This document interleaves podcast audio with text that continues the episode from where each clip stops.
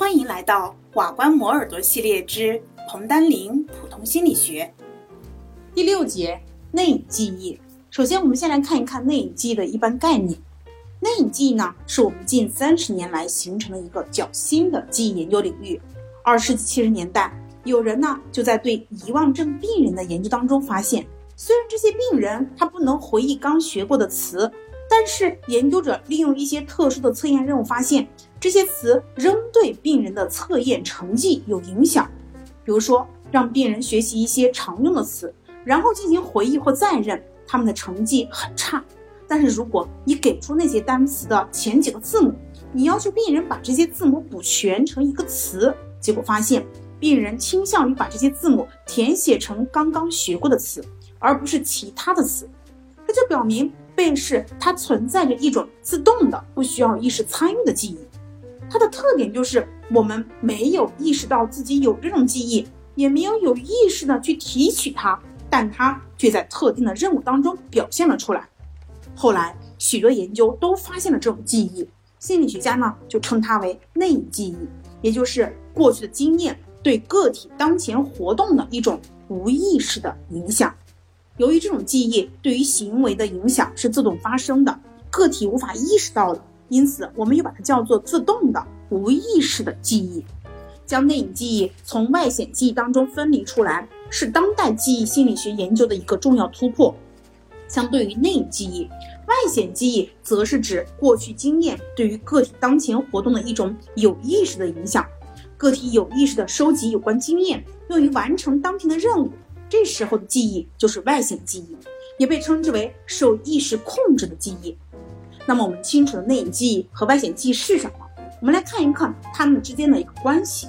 它们的关系主要表现在我们以下的五个方面。第一个方面就是加工深度对于内隐记忆和外显记忆影响是不一样的。在一项研究当中，研究者发现，对于刺激项目的加工深度并不影响背试的内隐记忆效果。但是对于外显记忆是有非常明显的影响的。在实验当中，先将被试分成四组，被试都看同一张单词词表，但是分别完成四种不同的实验任务。第一个，评定对单词的喜爱程度，不要求记忆；第二个，评定对单词的喜爱程度并记忆；第三个，找出包含某个特定字母的单词，不要求记忆；第四。找出包含某个特定字母的单词并进行记忆。很显然，对于单词喜爱程度的评定，跟找出包含某个特定字词的单词这种任务相比，要求被试对项目是有更深层次的加工的。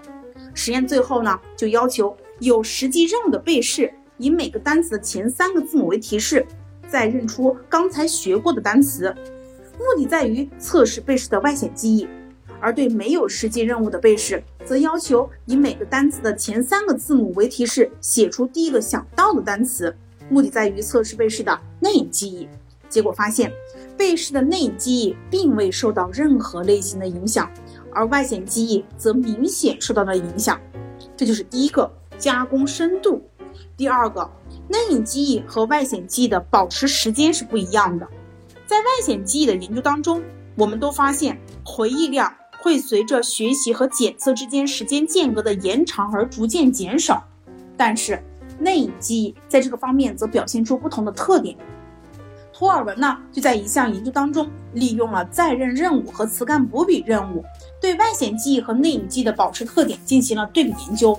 词干补笔呢就是一种用来测量内隐记忆的方法，通常它包括两个阶段，第一个阶段就是学习阶段，要求被试学习一些项目，比如说。Cognition，在测验阶段呢，你不要求被试回忆刚才学过的这个项目，而是给出学过项目的词干，比如说 cog，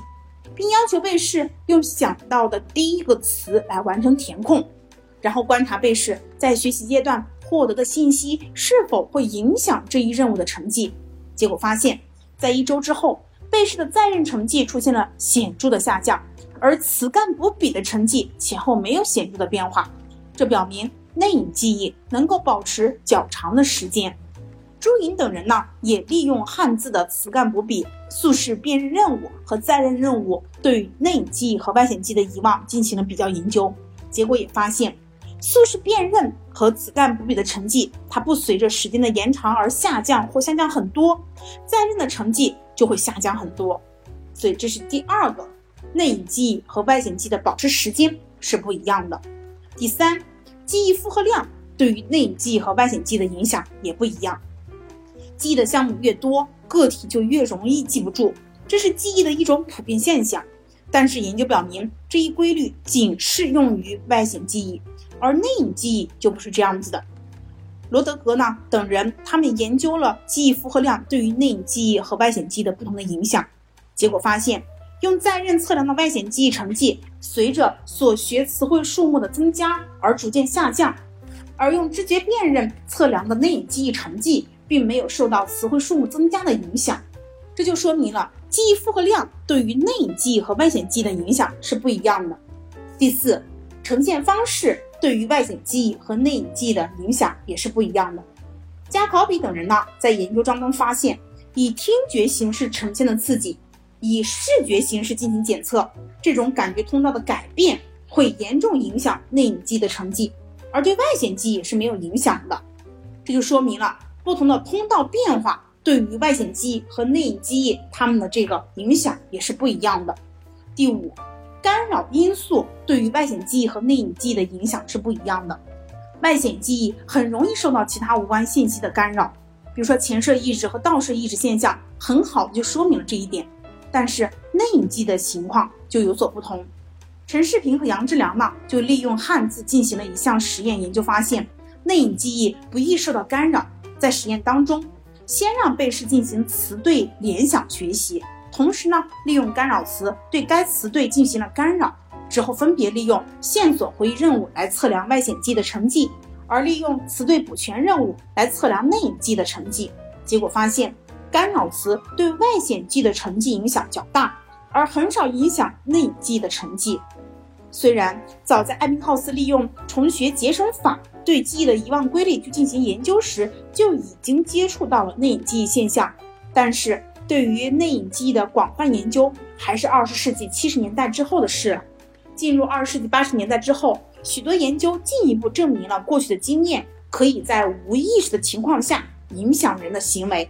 对于内隐记忆的研究，不仅扩充丰富了记忆研究的方法、技术和内容。而且使我们对于人类记忆的本质有了更加深入的认识。